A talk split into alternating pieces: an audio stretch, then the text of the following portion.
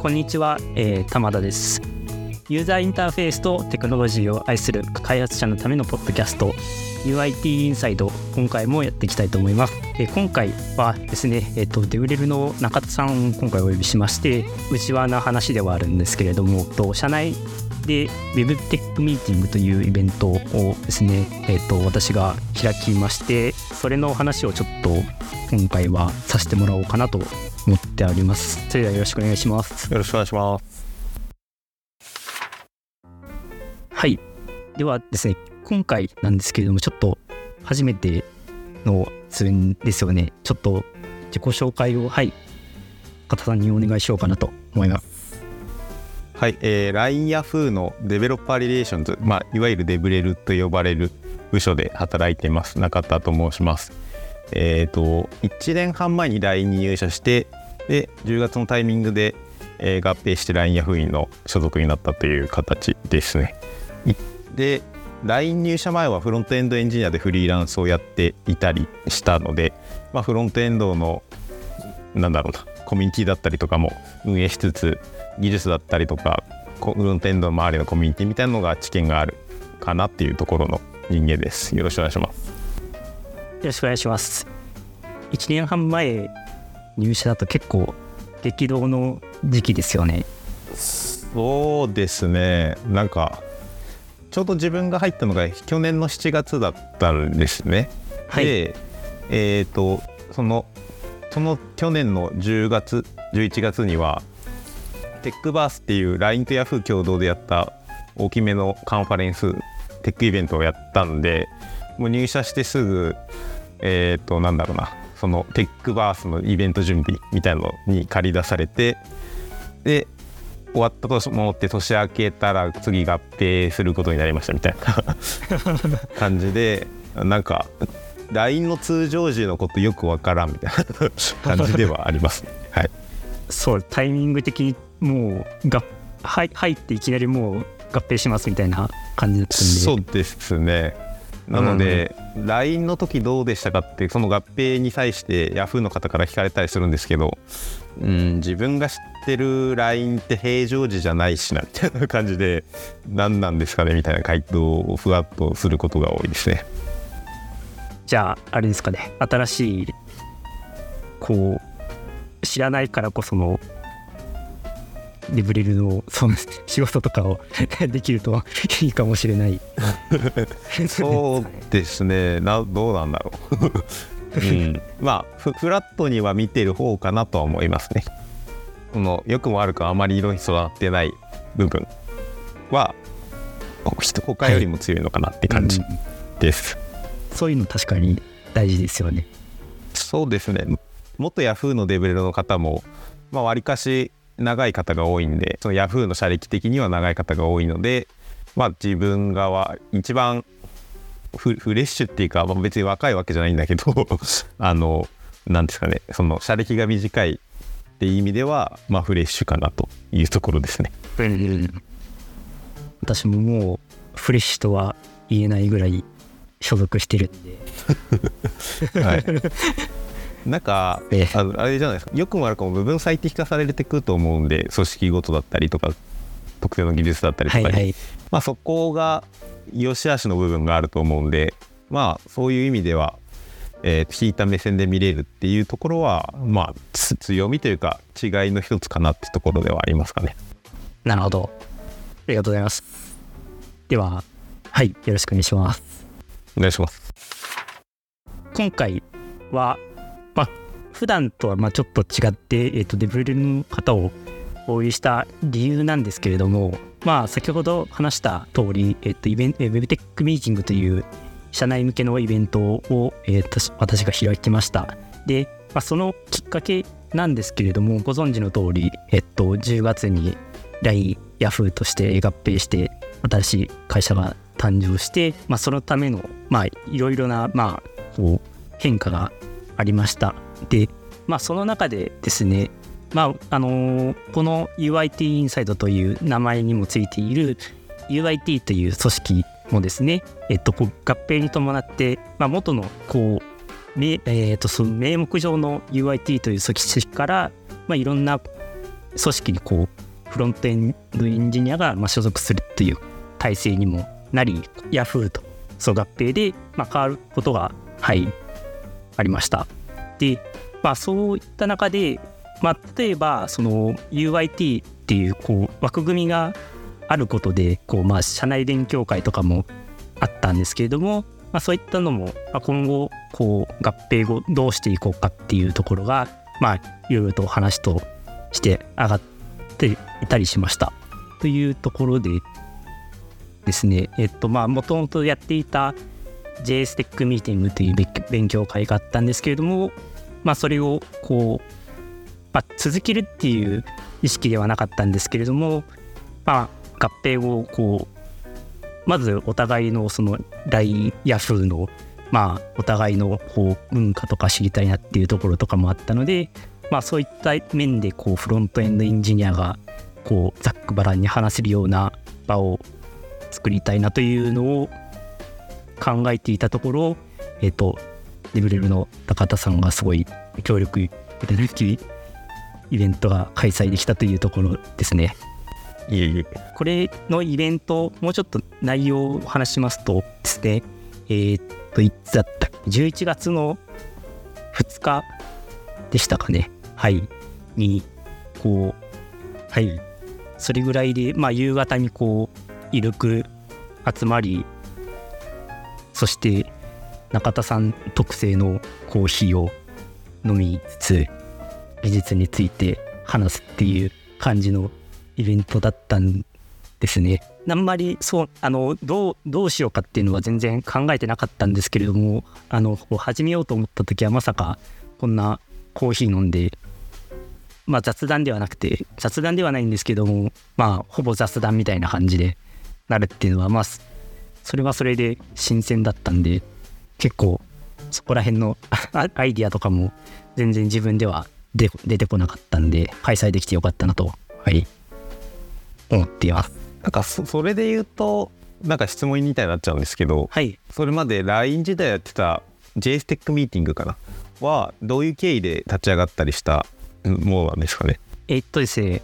あのまあ始まり自体はもう私が入社する前からあり、まあ、その頃はあのオンラインオフライン基本オフラインだったので、はいはい、まあ、金曜日の夕方に一部屋の会議室を借りていて、まあ、そこでこうトピックをみんなで持ち寄って話すっていう感じであとはそうですねなんかこう何か発表する時とかでの、まあ、資料とかをこうリハーサルみたいな感じでこうみんなでこう見合ったりっていうところとかそういったまあ結構まあ今回のイベントと比べるとだいぶこうまあ硬いっていうよりはちゃんとこう技術の話をしようみたいな感じではいましたねなんで結構まあ当初思っていたのとは結構違う感じにはなったんですけどこれはこれはこれで良かったなと今思ってます。うんなんかその自分からもうちょっと交流会チックというか、まあ、カジュアルな雰囲気にした方がいいんじゃないかみたいな提案は させてもらったんですけどその前段階としてなんかあまりカジュアルな雰囲気でやろうみたいなことには今までも、まあ、今回の企画段階も含めてあまりならなかったって感じなんですかね。そうですねあのまあもともとそのこう大部分がもう長くそのそあの一緒に働いている人だったっていうところはあるかもしれないですね。ああなるほど、まあ、基本的に今までやってきた形式を継続していこうみたいな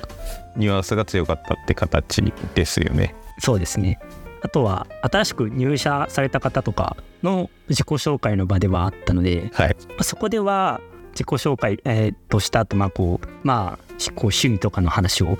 軽くしたりっていう場はあったんですでも結構あとオンラインに移った後やっぱりまあどどうちょっと自分でもどういう経緯で主催みたいな感じになったのか覚えてないんですけれども、まあ、でもそうあのオンラインにこう移っていきってなった時にこうやっぱりあれなんですよね、まあ、正直こうマンネリというかあんまりこうオフラインだとこう何何こうとりあえず行くみたいな感じにはなったんですけれどもオンラインのイベントだとまあそういうのよりはこうなんていうんですかねこう身のある話を聞きたいみたいな感じに、うん、なりがちになっちゃってたんでというところだってなるとやっぱりそうどうしてもこう話す内容を探毎週探さないといけなくなりそれがこうだんだんと尽きてくるとやっぱりあんまりこう集まってこなくなるっていう感じで最近の方がですねそうなってました。社員 LINE の時だと、まあ、新しく入ってくる人も一定いるけど基本今までの社員が継続してやってるんでそんなに新しいメンバーもいないからそこまで自己紹介をしなくてしなくていいというよりまあそんなにメインがそこというよりかは、まあ、技術のシェアだったりとか発表するとかそういうことだったってことですね。そうです。なるほどなるほど。でそのタイミングで、まあ、合併がありまあ新規一転する機会があったみたいなところですね。そこで言うと新規一転するにあたって、まあ、自分今回もうちょっと交流に寄せた方がいいんじゃないかみたいな提案させてもらいましたけど玉田さん的にはそれはどういう感触だったんですかね？あそうですね。もちろんその交流メインっていうのはメインというかまあ話すにもどういったことやってるかっていう前提がわからないとまあ話しづらいなっていうのは確かに思ってたんで、まあ、そういう面ではそのまあもともとその合併前にも中田さんがないくつかそのイベントを、まあ、交流メインですかね、はい、のイベントをされていたっていうところもあるんで。そうですね、まあ、そこは、まあ、あの今後どうなるかはわからないんですけれどもまあ少なくとも最初数回は交流というかあんまりこうこれについて話すっていうのを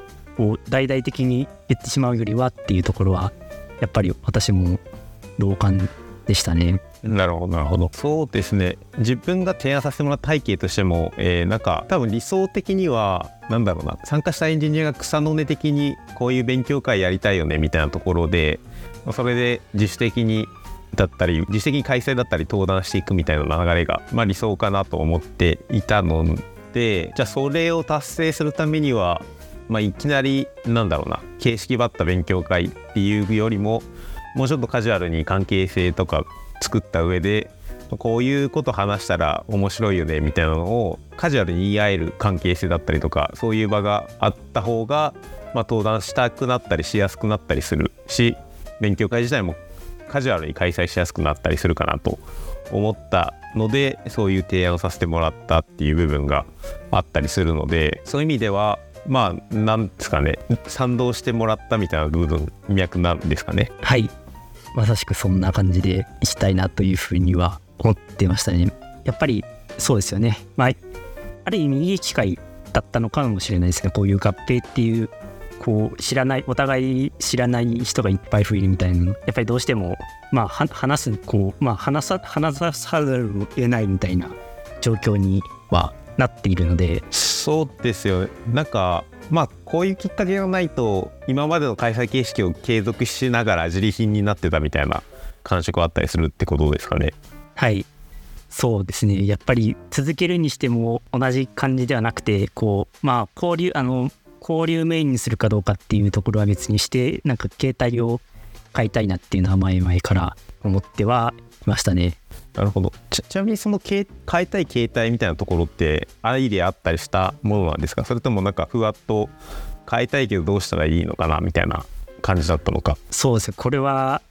後者ですね。もうまあいくつか案とかは出してはみてでまあ実際にそのそうですね。8月とか9月ぐらいのその JSTEC ミーティングでは結構まあ今後どんな感じでやってみたいんですかねっていうのをまあ聞くっていうこともやってみたんですけれどもそれは聞いて結局こう身のある感じにはあんまりそうならなかったっていうところは正直なところではありましたね。まあその私の何ですかねその活性案みたいなのが良くなかったっていうところもあるとは思うんですけれどもここに関しては結構あんまりこう比べるっていうものではないと思うんですけれども他の会社とかだと実際どうなってるんだろうとかそもそもやってるんだろうかみたいなのが全然情報としてはあんまり聞かなかったんでそこら辺はそうですよね。うん。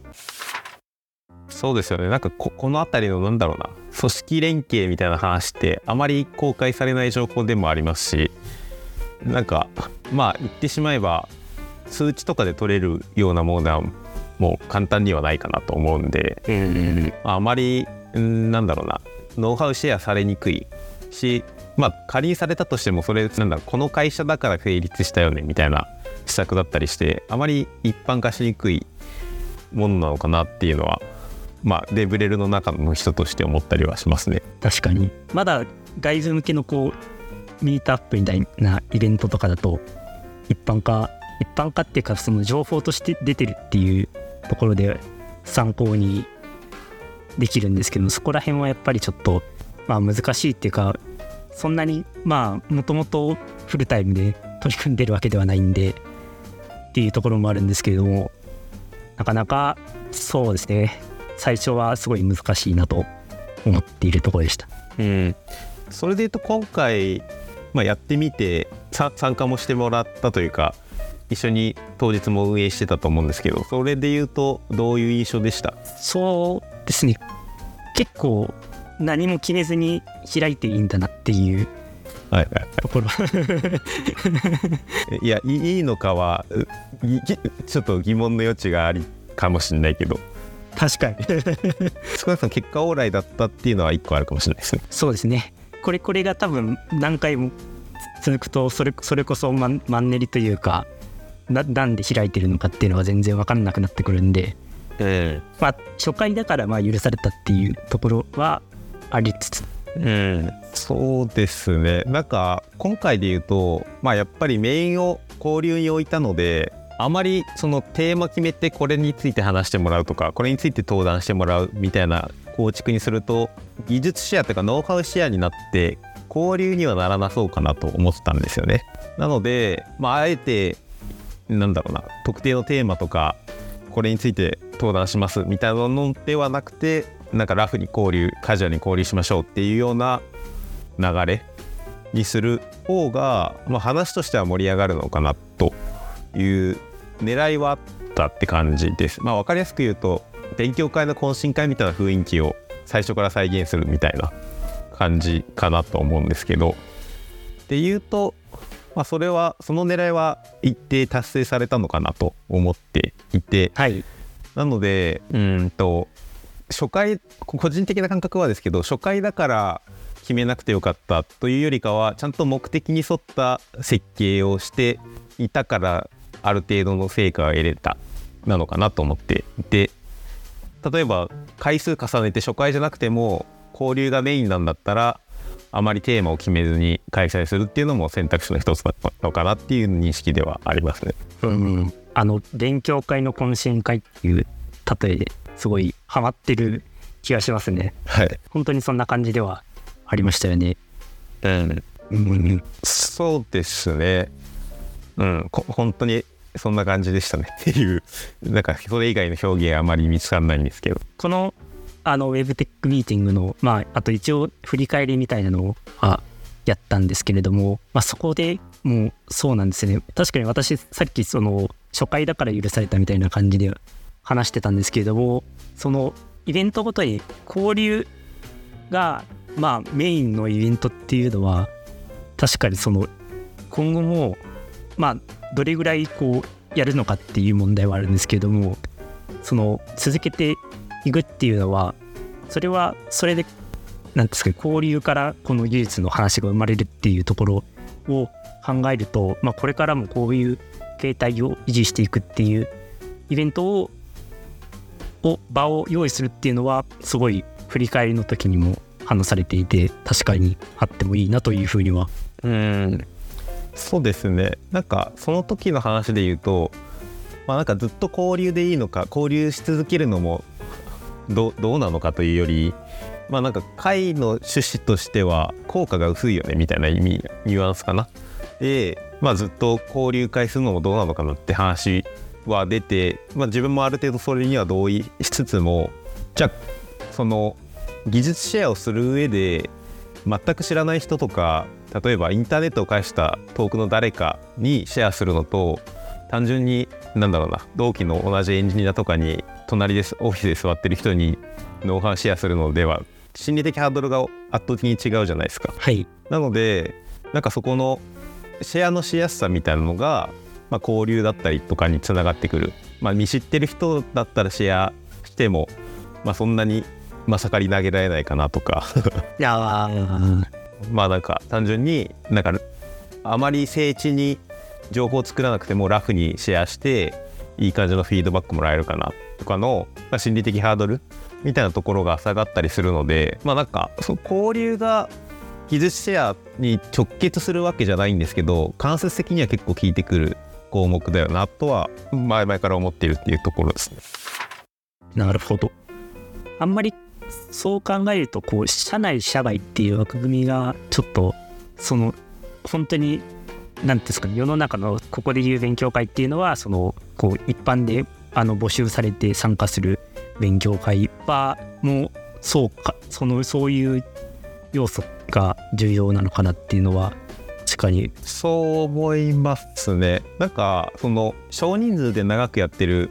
小さい勉強会とかいっぱいあると思うんですけど、まあ、そこはなんかシェアしやすいじゃないですか。みんな見知ってるし。ただまあ外部の人が入ってきにくいよねとかうちはねノリになりやすいよねみたいななんだろうか観点は別途あると思うんですけど。まあそれはそれとして発信者からすると、はい。まあ、シェアしやすいのは間違いないと思ってますと。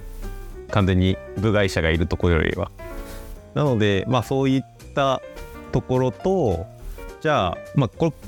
ウェブテックミーティングでいうと社内でいいんですけど社外のイベントだったりすると完全にその内輪だったり身内でその情報を閉じていいのかみたいな議論が基本的にあってで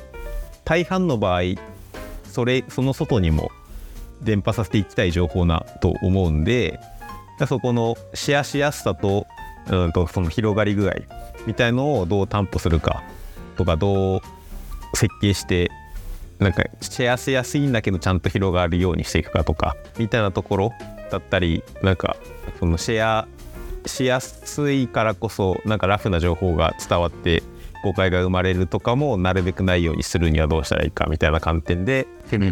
考えたりすることは多いかなって感じですね。個人的にはですけど。そうですね。社内で閉じてるっていう要素が多分その一つなんですかね。こうシェアしやすさにもつながる要素の一つかなとは思ってはい。そう思います。てまあでもあまりこうそれが行き過ぎると。まあなんか今回とか社内の場合は難しいんですけど難しいというか説明しにくいんですけどまあなんか例えば10年来の友達同士でのコミュニケーションって一般的ななんかなんだろうなブログに書くような文章とかと全然変わってくるじゃないですか。わかりますわかります。なんでなんかそこのうんなんか伝わりやすいけどハイよりハイコンテキストになるみたいな部分だったりはコミュニケーション量だったり関係値と比例していく部分だったりはするかなと思ってるんで、うん、なんかそこはそうですねあとは単純にそのイベントに対して何を求めるかも一つ観点かなとは思いますね。単純に居心地よくて楽しめればいいなのかもうちょっと持ち帰って業務だったり日々のコーディングにつなげたいだったりなのかまた別の何かなのかとかでも当然変わってくるものかなとは思います。そうですねこうまああの割とまあ今の今のその Web テックミーティング第1回開いた上でまだどういった目的にするかっていうその交流もメインにするのかっていうところとかも決めきれてないんですけれどもそうですね。そのもしこう、まあ、例えばこう2つにイベントを分割するみたいなことでもいいですしそうですね。まあとはいえ、まあ、個人的には何ていうんですかねそのシェアしやすさつまりその交流メインとその有益な情報どっちかしか取れないっていうところよりは、まあ、どっちも取れるようなイベントである方がまあできるのであればそちらの方が嬉しいなとは思う、うん、そうですよね個人的にもそうですね。そう思ってて早い話というか極論なんですけどオンラインのイベントにした時にじゃあ競合が YouTube とか Netflix になってくるいわゆるイベントとしての楽しさというかその時間があって楽しめたかどうかでいうと YouTube とか Netflix が競合になってきて、まあ、どう考えてもそっちの方が見てて面白いよねみたいなのがまず前提としてありますと。でじゃあ逆に情報価値として見た時にじゃあそのイベントの動画とかそのイベントを見ることがじゃあ例えば React Conf のアーカイブ動画を見るのとどっちが勉強になりますかっていうと React Conf のアーカイブ動画見る方が間違いなくなんか情報量が多いし新しい情報も多いですと。ってなった時にまあなんかその手軽さ、まあ、日本語だから分かりやすいよねとかもありつつなんか動揺が出てる登壇してるから見やすいよねとかの要素を入れないとそもそも難しいっていうか完全に情報可視として見たら、うん、なんかネットフリと YouTube に戦ったりとかリアクトコンの動画とかと戦わなきゃいけないんで、まあ、優位性が基本的にないので、その中間だったりとかになんだろうフォーカスしていかなきゃいけないのかなっていうところですね。つまり勉強にもなるしなんか友達とか同僚が登壇してるのを見てて面白いというか、うん、なんかワイワイできるみたいなニュアンスなのかなっていうのは思ったりします。確かに。そうですね。あの私も懸念の一つとしてなんていうかねその YouTube の例はまあそれそれはそうなんですけどもあとやっぱりこう社内勉強会としての一般化をやりすぎてしまうとそれだともうなんていうかねあの社外のただの本当に勉強会と変わらなくなってしまってそうなってくるとはっきり言って片手までやってるようなイベントにはなってしまうんで、えー、そうそういうところとやっぱりそうですねこう何かこう提供できるっていうところで言うとそのそのもうまさしく話した通りこう社社内コンテキストがあるからこその価値みたいなのが。そうですねまあそれもあるしあと単純にセキュリティ的に社外には出せない情報を話せるんでもうちょっとなんか直接的なアドバイスだったりとかあはいはい。を得やすいみたいなイベントとかにもしやすいかなとは思ったりはしますけど。それは確かにそうですね。結構うんやっぱり社社内ならではのコンテキストっていや特にあの元 LINE とかだとめっちゃあると思うんでそうですね。そういう今後まあ全然まだ決まってないんですけれども WebTech ミーティングの方針としてまあまあ分かってはいたんですけどもやっぱりそういったところを大事にしていきたいなっていうのはすごく思いました。頑張りましょう。一緒に。今後もよろしくお願いします。お願いしますえっ、ー、と今回はですね中田さんと一緒に、え、今回開いた WebTech ミーティングや、まあ、社内勉強会について話をしていきました。LINE や Yahoo ではこのようなフロントエンドに関する情報の健康化や議論を日々行っております。今後も UIT インサイドを通してこのような情報を外部に発信していけたらと思います。またこのポッドキャストに関するご意見やご感想はぜひソーシャルメディアに投稿いただければと思いますハッシュタグ UIT アンダースコアインサイドをつけた投稿についてスタッフの方で拾っていきたいと思いますのでぜひ投稿いただければと思います。はい。というわけで、今回はデブリルの中田さんと勉強会について話でよかったですかね。はい。をしていきました。はい。ありがとうございました。ありがとうございました。